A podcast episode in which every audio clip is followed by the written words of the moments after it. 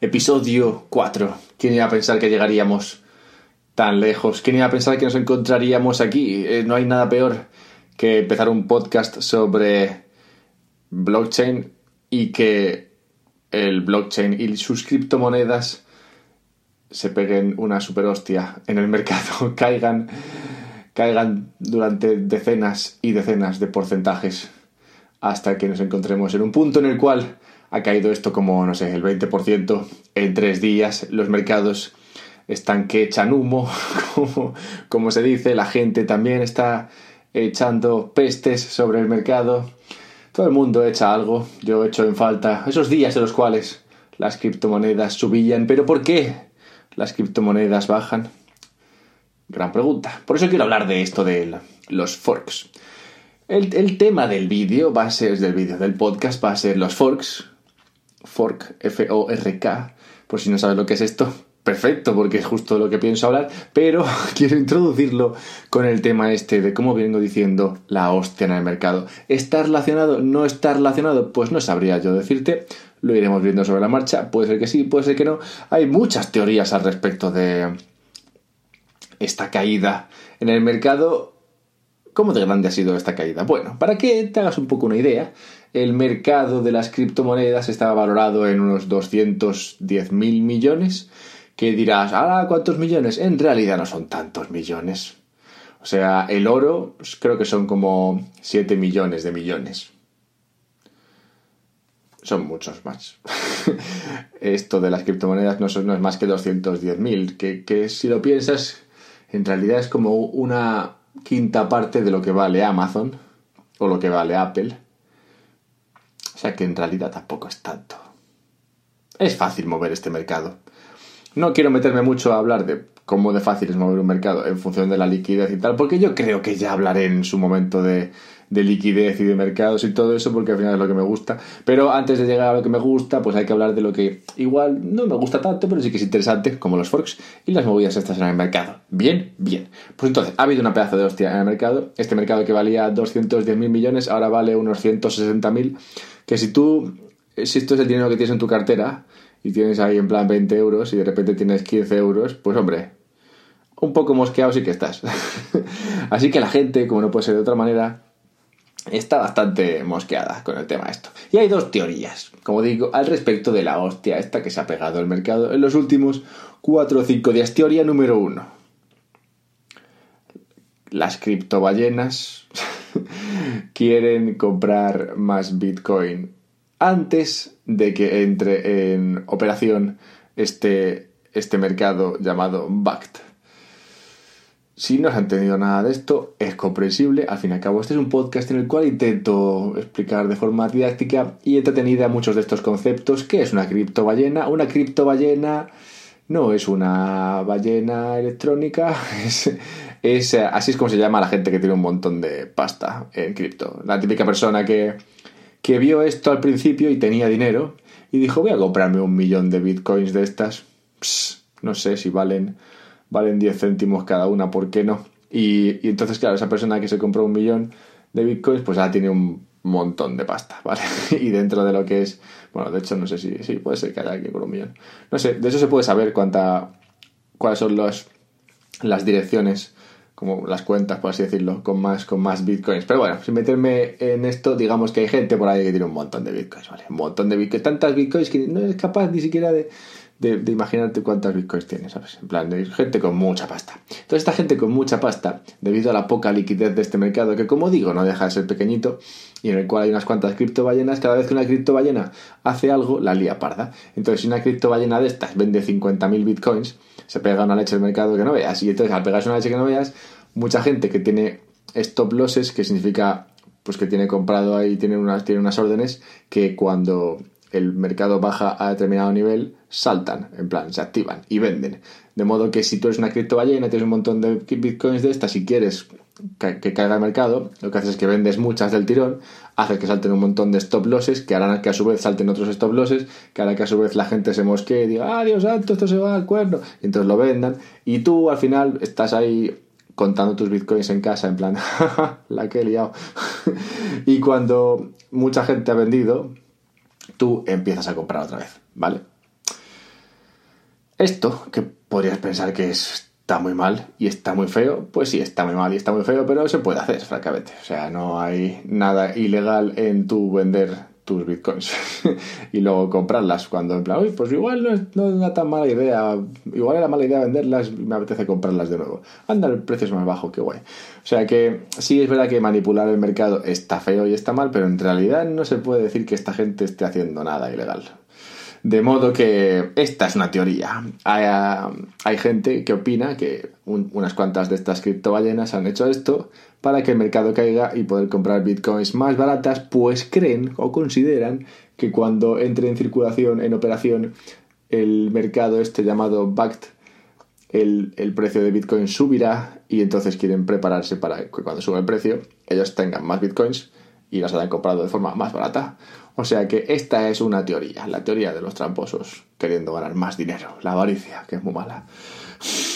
La teoría número dos es viene bien a cuento de todo esto que ha pasado con lo de, con Bitcoin Cash. Y en Bitcoin Cash, o sea, Bitcoin, ¿vale? Bitcoin, la que, la que, la que sobre, sobre la que hablé en el segundo podcast, segundo episodio. Bitcoin es, es una, cripto, una, una, criptomoneda sobre un blockchain, ¿vale? Pues en un momento dado se puede hacer un fork de Bitcoin, ¿vale? Que es lo que voy a explicar después. Digamos que nace un hermano gemelo, ¿vale? Pero nace muy tardío. nace de repente un hermano gemelo unos cuantos años después, que en este caso se llama Bitcoin Cash, y luego a su vez Bitcoin Cash también se quiere dividir, ¿vale? Y entonces, bueno, de hecho se dividió. Se dividió en Bitcoin Cash Satoshi Vision y Bitcoin Cash ABC. No sé, la gente que, tiene, que, se da, que se entera de estos nombres, yo no sé por qué lo hacen, ¿vale? Pero, pero digamos que, que tenías, tenías una criptomoneda que era Bitcoin y nació otra que es igual, pero se llama Bitcoin Cash. Bueno, no es igual, es prácticamente igual y se llama Bitcoin Cash y luego Bitcoin Cash a su vez se divide en otras dos sobre las cuales, o sea, en otras dos y nacen Bitcoin Cash Satoshi Vision y Bitcoin Cash ABC. ¿Vale? Si nada de esto se ha entendido, es normal. Es una locura infinita. El caso es que al ocurrir todo esto, ¿vale? Al, al, al, hacer tantas monedas así de la nada como los, como los gremlins, estos que le das agua o le das comida después de medianoche y empiezan a salir ahí bolas de... Bueno, no es lo que pasaba con los gremlins, ¿vale? Pero sí que sé que en un momento se reproducían de mala manera, pues esto es igual. De modo que, como explicaré más adelante, esto provoca una serie de cuestiones un poco, un poco locas, la verdad sea dicha. Pero digamos que la gente que estaba... Bitcoin, igual lo tengo que explicar después. Pero la gente que estaba en Bitcoin Cash y quería dividirse en Bitcoin, en el Satoshi Vision y el ABC, tenían, querían que, su, que, que Vision o que ABC funcionase, ¿vale? Porque no es fácil que esto funcione del tirón. De modo que para que funcione, lo que han hecho ha sido vender sus bitcoins para soportar o para comprar el precio, para comprar eh, las Bitcoin, las Satoshi Vision o las ABC, ¿vale? Y así, digamos que empujar la moneda por la cual ellos apuestan. Y como tenían Bitcoins de primeras, pues las están vendiendo para apoyar todo esto. Y eso es lo que está detrás de la caída del mercado. Es una teoría, pues bueno, igual de loca que la otra, sí, pero bueno, bienvenidos a Cryptoland. De modo que, como esto no se habrá entendido un carajo, voy a explicar qué es esto del fork. Vale, fork. Fork viene de tenedor, supongo. La palabra en inglés, que, significa tenedor, tiene sentido si lo piensas, porque un fork es como que tú vas por un camino, una senda, y de repente la senda se divide en dos. O sea, tú pensabas que ibas a ir todo tieso y ya está, y de repente eh, sale otro camino, igual que el otro, en una dirección ligeramente desviada de la original, y, nada, y tenemos un problema, ¿no? Ahora tenemos dos caminos que vienen de lo, mismo. Eso es un fork. Pues igual que es un fork en un camino, se pueden hacer forks en blockchains, ¿vale? ¿Por qué se forquea? Como expliqué en el primer vídeo, o sea, en el primer episodio o en el segundo, no estoy muy, no estoy muy seguro, supongo que en el de, en el de Bitcoin, tú tienes, tú tienes la, el blockchain, ¿vale? Sobre, sobre cada blockchain se pueden crear varias criptomonedas o una criptomoneda. En el caso de Bitcoin, está sobre el blockchain de Bitcoin, ¿vale? Hay un blockchain y una moneda, Bitcoin, ya está. Uno, uno, todos contentos, bien, sencillo, fácil, guay. De modo que tú tienes esa tecnología, que es un software, como cualquier otro software, igual que tienes el, software de, no sé, Microsoft Excel, ¿sabes? Pues igual que tienes el Excel, tienes un blockchain. Y en un momento dado, alguien decide cambiar algo de Excel. Si es Excel, no pasa nada, porque como Excel está centralizado, llega Microsoft y cambia algo en Excel y tú al día siguiente usas Excel y ha cambiado algo, ¿sabes? Pero nadie te ha preguntado. ha cambiado y ya está. Pero en este tema de los softwares descentralizados, como es el caso de, de blockchain, todos tienen que ponerse de acuerdo. Porque si tú decides cambiar algo en el software y solamente lo cambias tú, como esto está descentralizado, que tú lo cambies no cambia nada. Tienes que cambiarlo todos para que el cambio surta efecto, ¿vale? De modo que, claro, cuando quieres cambiar alguna cosa de estas, tienes que convencer a la mayoría. Y si no pasa esto, pues nos encontramos con varios escenarios. Forks los hay de todos los colores. Están los soft forks, los hard forks y los que yo llamaría casual forks. Un casual fork, por así por empezar, por el caso más sencillo, es que, como expliqué, el blockchain es una cadena de bloques, los bloques se van minando cada, cada, vez que se mina un bloque, en ese bloque se encuentran unas cuantas transacciones o una determinada información y esa información una vez que se mina ese bloque y se, y se, y se, crea y se, se, crea y se firma en ese, en ese bloque luego ese bloque se replica en los demás nodos del blockchain esos bloques esos nodos descentralizados que hacen que todo esto sea descentralizado y, y así la información pasa a estar replicada en todos los nodos al mismo tiempo ¿vale? y todos contentos entonces, como digo, estos bloques se van minando. Se mina uno, se mina otro, se mina otro. Cada, cada blockchain es diferente. En Bitcoin se minan cada 10 minutos, más o menos. ¿Qué pasa si uno de los que, si dos de los que están, dos de los, dos de los mineros que están aquí minando el, minando el próximo bloque, minando significa que están haciendo, tienen a su ordenador haciendo cómputos matemáticos para conseguir acertar con una, conseguir resolver un acertijo matemático, por así decirlo. El que lo resuelve gana el bloque, se lleva una recompensa y mina el bloque, ¿vale? Pero a veces ocurre que dos lo hacen al mismo tiempo, dos personas, o dos, digamos, dos mineros, lo consiguen desbloquear o ganar un bloque al mismo tiempo. Esto es un fork, porque tú tenías un blockchain, un caminito, y de repente tienes dos caminos, se han creado, se han creado dos bloques en lugar de uno. ¿Qué pasa? Esto se resuelve fácilmente cuando el siguiente bloque se pone encima de uno de estos dos bloques. O sea, imagino que si lo pudieses ver esto sería más sencillo, pero imagínate que tienes dos, cuadraditos de Lego y sale, o sea, tienes, tienes uno, tienes una fila de Legos, de repente tienes dos bloques de Lego en lugar de uno y sobre esos dos bloques se va a poner otro bloque. Ese bloque se pondrá sobre uno o el otro, no se puede poner sobre los dos. De modo que al ponerse sobre uno, esa cadena pasa a ser la más larga y esa cadena es la sobre la cual se seguirá construyendo. De modo que ese bloque que ha nacido y sobre el cual nos han puesto más bloques se llama bloque huérfano y queda ahí muerto para toda la vida y ya está. Y no pasa nada con ese y listo. Todos contentos, no pasa nada. Ha sido un mini fork, casual fork, en plan, así como de soslayo, de repente has forkeado, pero no pasa nada. Luego están los soft forks, que un soft fork es un, un soft fork es un cambio compatible. En plan, tú cambias algo en el software, pero es compatible con lo que había ahora, ¿vale? Y, ya está.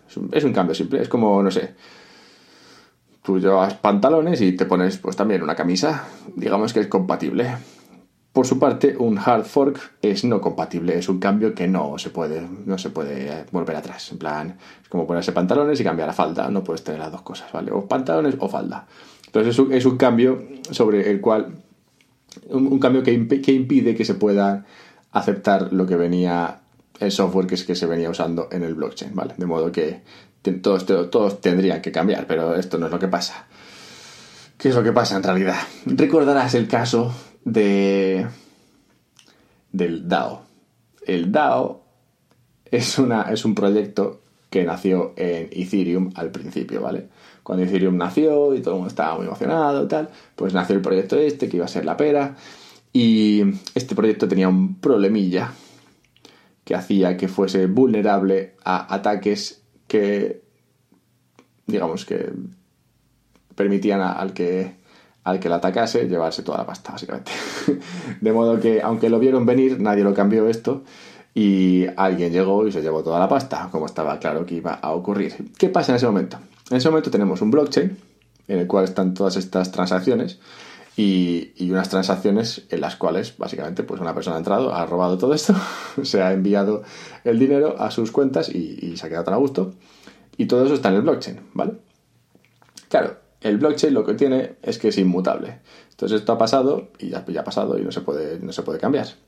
Pero a los creadores de Ethereum no les parecía, a varios de los creadores de Ethereum no les parecía buen, buen plan este, no les parecía justo.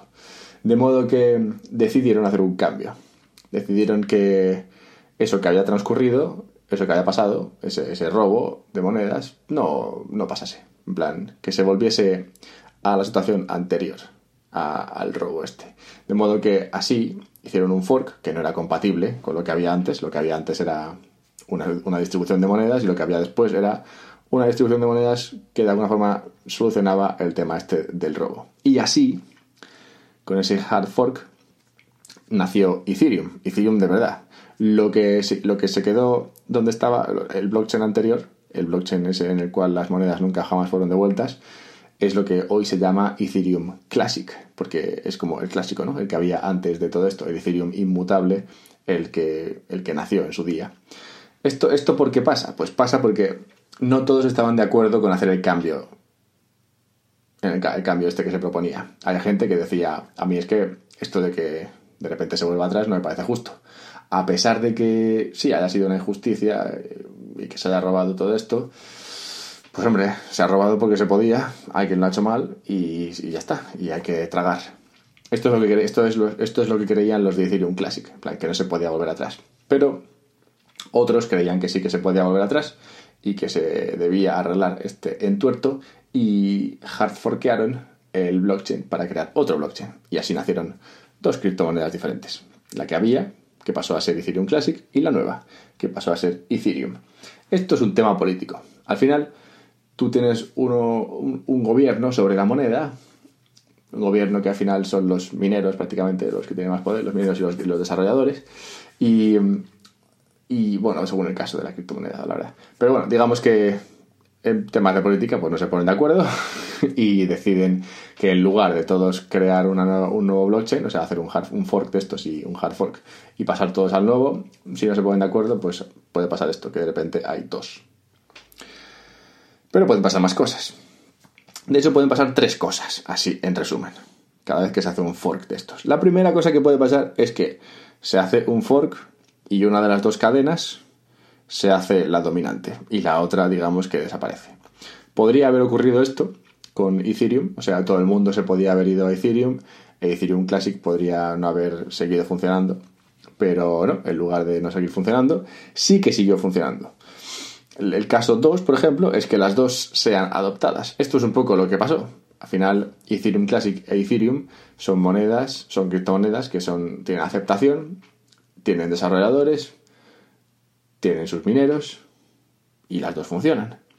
No obstante, entran también dentro del caso 3. Caso 3, que es el más típico, es uno en el cual las dos siguen viviendo, pero hay una que es mucho más dominante que la otra. En realidad esto sería más bien el caso de, Ethereum, ya que Ethereum vale como 20 veces más de lo que vale Ethereum clásico. O sea que las dos viven, pero está claro que hay un hermano mayor y un hermano menor. Cualquiera puede hacer esto, en realidad.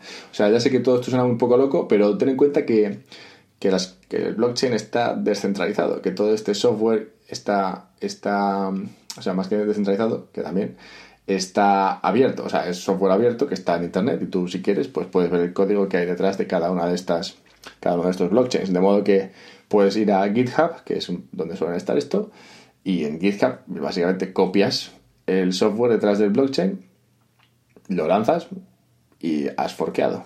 O sea, si lo lanzas igual, no has forqueado, pero si cambias un par de cosas, has forqueado.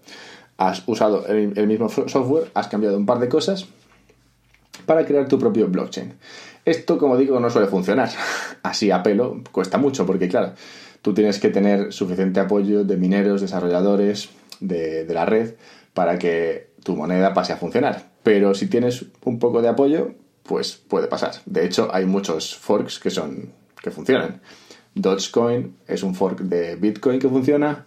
Ethereum, como digo, es un, fork de Ethereum Classic que funciona. Bitcoin Cash, hasta ahora por lo menos, funciona. Y es un fork de, Bitcoin. Y así pasa, con, pasa muchas veces, aunque otras veces no ocurre así. Y el fork este, el blockchain que es que nace, el otro blockchain que nace, desaparece. Bien, pues volvamos un poco al tema este del mercado. ya he explicado un poco lo que es un fork. Intentemos, no sé, intentemos ahondar un poco en la locura detrás de todo esto, porque es ciertamente lo más loco que he visto en mi vida. El resultado de un blockchain, de un fork en un blockchain, es que de repente tienes dos cosas de todo. O sea, tienes dos softwares, tienes dos monedas, tienes, tienes, tienes un poco dos de todo. O sea, tú tenías, tú tenías un, Bitcoin, Bitcoin se forquea y tienes Bitcoin y también tienes Bitcoin 2. Así, de la nada. Esto, esto que, que puede parecerte imposible, de repente no es imposible. En Criptolandia todo es posible. Es como que, no sé, tú tienes tú tienes un monedero con, con mil euros, no sé, ese día te sientes rico, tienes un monedero con mil euros y de repente tu marca de monederos saca otra marca, saca otro modelo de monederos. Y en el momento en el que sacan ese otro modelo de monederos, a ti te aparece en casa mágicamente otro monedero, que es como el primero, un poco distinto, el primero era negro, el segundo es gris, y también tiene mil euros dentro. si esto no te parece la mayor locura, pues ya me contarás. pero, pero sí, esto es un poco lo que ocurre. Claro que si estás como yo, flipando, tendrías que tienes que intentar, o sea, te, te, gustaría averiguar qué es exactamente lo que le da valor a ese otro monedero, ¿no? En plan de cómo puede ser que tengas una cosa que vale X y en el momento en el que eso se forquea tengas dos cosas que valen X. En plan de qué me estás contando, esto no tiene ningún sentido en ningún momento. Pero, pero sí, es así, porque al final tienes un software, de repente te han cambiado el software, ha nacido otra criptomoneda sobre ese software, pero el software viene a ser el mismo. Y tú, si tú tenías 10.000, pues ahora tienes 10.000 de las dos. que ya sé que es un poco raro esto, pero es así. ¿Qué valor tiene el otro, la otra moneda? No, no siempre pasa que la, que la otra moneda tiene un valor mayor, igual o menor. Bueno, eso siempre pasa. Lo que no siempre pasa es que lo que no siempre pasa es que, el, es que el valor de la otra criptomoneda que nace así de la nada tenga el mismo valor que la moneda original. Normalmente el valor que tiene esta moneda es diferente. Es mayor o menor. ¿Cómo mayor o menor? Pues depende. Depende un poco de cómo haya transcurrido el fork. Digamos que es un fork como el de Ethereum e Ethereum Classic. Tú tienes Ethereum Classic y el 80 o el 90% de la red decide hacer el fork y decide crear Ethereum, un blockchain nuevo sobre el blockchain antiguo con el mismo software, un par de cambios y seguimos para adelante.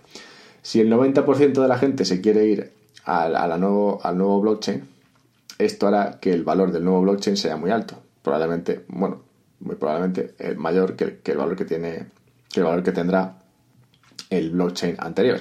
De modo que en el momento en el que transcurre, en el que se produce el fork este, imagínate que, el, que, el, que Ethereum valía 10, lo normal, si fuese esto un poco lógico, y el 90% de la gente se fuese siguiente, al siguiente, al otro blockchain, es que el blockchain nuevo nazca con un valor de 9 y el blockchain anterior baje a tener un valor de 1 para que así sigamos teniendo, no sé, un valor de 10 entre los dos. Pero esto no siempre pasa así, la verdad. O sea, ojalá fuese todo tan matemático, no, no pasa así. De hecho, en el Bitcoin, en el blockchain, en el fork de, Bitcoin Cash, creo que Bitcoin valía alrededor de 5.000 dólares y cuando nació Bitcoin Cash, Bitcoin Cash nació valiendo 5.000, o sea, valiendo 555 dólares. ¿Por qué? Pues, pues, pues, no sé, pues no está muy claro. Supongo que se hizo un poco este cálculo en plan de, bueno, ¿cuánta gente está, en, está acepta el fork? Y si lo acepta este porcentaje, pues bueno, este será el porcentaje que tiene, este será el porcentaje de valor que tiene la, siguiente, la nueva criptomoneda. Eh, esto es, no es demasiado matemático, la verdad. El valor al final lo da la oferta y la demanda, de modo que lo que suele pasar o lo que podrías entender que ocurre. No, se puede decir lo que suele pasar porque como la historia en Cryptolandia es tan corta, pues no hay, no hay algo que ocurra siempre, ¿no? O que hay algo que igual ha ocurrido dos veces y, está, y esto es como lo, más histórico. De modo que lo que podría pasar, de forma que lo que podría pasar es que nace la nueva, nace la nueva, el nuevo blockchain con su nueva criptomoneda y la gente que se encuentra con esos dos monederos con el mismo misma cantidad de monedas decide que no, no cree que la segunda vaya a valer nada y la vende tranquilamente y oye, pues dinero gratis que, le ha entrado así en el, bolsillo. Porque si tú, es, volviendo al ejemplo de los monederos, tú tenías mil, euros en un monedero, mil euros en otro monedero, pero tú crees que el segundo monedero no va a valer para nada, o sea que la moneda que hay en ese monedero no va a valer para nada, pues tú vendes esos mil, que en ese momento valen mil, y consigues los mil de la primera moneda, que sí que vale, y entonces tienes dos mil en tu primera moneda, cero en la segunda, y oye, mira, has doblado tu dinero en un momento. No siempre ocurre así, como digo, aunque puedes incluso ganar más dinero, ¿no? como pasó en el caso de, de Ethereum Ethereum Classic. El caso, en resumen, para, para no liarnos demasiado, digamos que cuando se forquea un blockchain, tienes, pues eso, otro blockchain, que es igual que el primero. Y como tú tenías monedas en el primero, pues tienes también monedas en el segundo, porque el software es el mismo. Y lo que estaba en esa, en esa, en ese blockchain, en esa cadena de bloques, hasta el bloque en el cual se crea el fork hasta el bloque en el cual se dividen los caminos es igual. Y en esa cadena de bloques tú tenías X monedas, de modo que si las tenías ayer, también las tienes hoy. y, luego el valor que se le dé a ese nuevo, a esa nueva criptomoneda, pues es variable. No, sé, no se puede decir si va a ser mayor, menor o igual. Sí que se puede decir que será variable, dependerá del caso. Por lo general, suelen valer menos que el original, pero como en el caso, pero en el caso de Ethereum Ethereum Classic, la nueva valía más que la anterior. O sea que como digo, no hay forma de no hay una regla que explique cuánto vale el cuánto vale el blockchain, el blockchain nuevo, la moneda que está sobre el blockchain nuevo. Ahora, esto explica un poco mejor los, los supuestos detrás de lo que puede haber provocado la caída del mercado. Tú imagínate que estás en el, en el blockchain este de Bitcoin Cash, ¿vale? Y en el blockchain de Bitcoin Cash, no Bitcoin, ¿vale? Bitcoin Cash, tú decides, porque eres, un, eres una criptoballena, decides que quieres cambiar algo, que quieres crear otra criptomoneda que te guste más, ¿sabes? No sé. Yo qué sé, eres una criptoballena, tienes ideas propias. De modo que tú decides crear eh, Bitcoin Cash SV o Satoshi Vision, no se llama. Y tú, para conseguir apoyo para tu Bitcoin Cash SV, lo que decides hacer es, vale, voy a forquear, voy a hacer que nazca este nuevo Bitcoin, este nuevo blockchain llamado Bitcoin Cash SV, y luego voy a soportar el valor de Bitcoin Cash SV, voy a hacer que el valor de Bitcoin Cash SV suba para que la gente entienda que este es un blockchain, este es un blockchain que va a funcionar que tiene más valor que incluso Bitcoin Cash, o puede que incluso Bitcoin, y voy a conseguir que esto pase comprando muchos Bitcoin Cash SV de estos. ¿Y cómo voy a comprar mucho Bitcoin Cash SV? Vendiendo Bitcoins originales, lo normal de toda la vida, y comprando Bitcoin Cash SV. Al vender uno y comprar otro, estarías haciendo, pues poniendo presión bajista sobre Bitcoin y presión alcista sobre Bitcoin KSV. Esto no te, no te, no te asegura que tu plan malévolo para conseguir que Bitcoin KSV suba, sube, o sea, sube, eh, que funcione, vamos. Puede ser que tu plan se vaya al garete. De hecho, Bitcoin KSV ahora mismo vale como 70 dólares y, y la otra que nació, Bitcoin Cash ABC, ahora la están valorando igual que Bitcoin Cash. Si nada de esto tiene sentido, lo entiendo. Yo tampoco lo entiendo demasiado bien, si te soy sincero. No sé cómo, no sé por qué Bitcoin Cash SV, o sea, no sé por qué Bitcoin Cash ABC y Bitcoin Cash normal ahora de repente valen lo mismo y, tienen el mismo quote en los mercados. Yo no, lo entiendo. Lo que te puedo decir es que el mercado se ha pegado una hostia que no veas. y que todo ha, empezado a ocurrir a raíz del fork de Bitcoin Cash. Pues como decía, como decía al principio, Bitcoin Cash se ha dividido en, o sea, sobre Bitcoin Cash han nacido otras dos Bitcoins, otras dos Bitcoins, otras dos blockchains, Bitcoin Cash SV y Bitcoin Cash ABC. y está por ver si alguna de estas acaba, acaba viviendo. Lo que sea, lo que ha ocurrido, y eso es lo que es un hecho, es que en el momento en el que esto ha empezado a pasar, los mercados han pegado una leche infinita. Y no sé decirte si es porque las criptoballenas estas quieren comprar más bitcoins baratas o porque los que están detrás de todo el rollo este de Bitcoin Cash están vendiendo bitcoins para soportar todos estos forks en las nuevas criptomonedas. Vete tú a saber. Pero espero que toda esta plétora de términos sin demasiado sentido de alguna forma hayan creado una imagen en tu cabeza que sea ciertamente comprensible. Y si no, bueno, supongo que según vamos avanzando en este mundillo de las criptomonedas, entenderemos un poco mejor el funcionamiento de las mismas. No sé de qué hablaré la semana que viene. Depende, ¿no? Porque al final es que esto se pega unos vaivenes que, que la verdad es que no sé, yo mismo me sorprendo con los temas que pueden ir saliendo. Así que ya veremos. Hasta la semana que viene.